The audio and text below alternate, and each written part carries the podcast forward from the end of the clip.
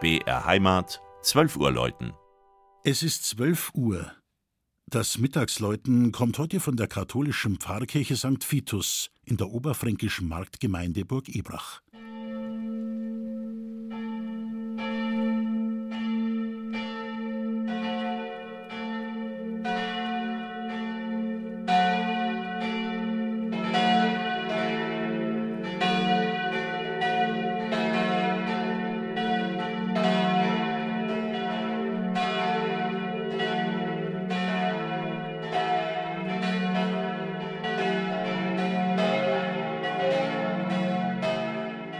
Die älteste Siedlung im Ebrachgrund, bereits um das Jahr 814 gegründet, 1023 erstmals urkundlich erwähnt, jahrhundertelang im Besitz des Zisterzienserklosters Ebrach, erst zum Bistum Würzburg, später zu Bamberg gehörend, Urpfarrei für über 40 Orte in der Umgebung.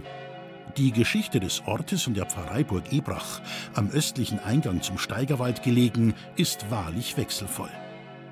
Der Pfarrkirche St. Vitus kann man ihre ebenfalls wechselvolle Baugeschichte mühelos ansehen. Reste eines früheren Kirchenbaus aus dem 13. Jahrhundert sind am Kirchturm gut zu erkennen. Der Chorraum weist mit seinen spitzbogigen Fenstern spätgotische Elemente auf. Der Turm wurde im Lauf der Zeit erhöht und mit einer spitzen Echterhaube bekrönt. Und 1744 weihte man in Burg Ebrach ein neues, großes Langhaus, nachdem der Vorgängerbau marode geworden war. Im Inneren des Gotteshauses umfängt die Besucher die neubarocke Pracht eines wahren Festsaales zur Ehre Gottes. Alles ist gut aufeinander abgestimmt, alle Ausstattungsstücke aus verschiedenen Epochen sind behutsam zusammengefügt.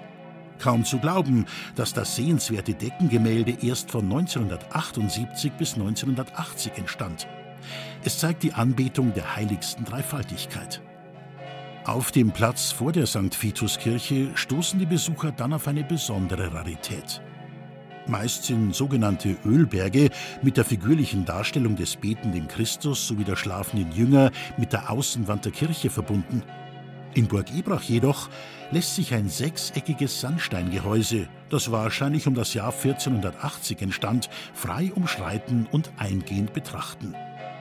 Wenn dann noch alle vier wohltönenden Glocken von St. Vitus, von Daniel Lotter 1954 in Bamberg gegossen, dazu erklingen, ist das ein wahrer Genuss für Auge und Ohr. Das Mittagsläuten aus Burg Ebrach von Klaus Alter.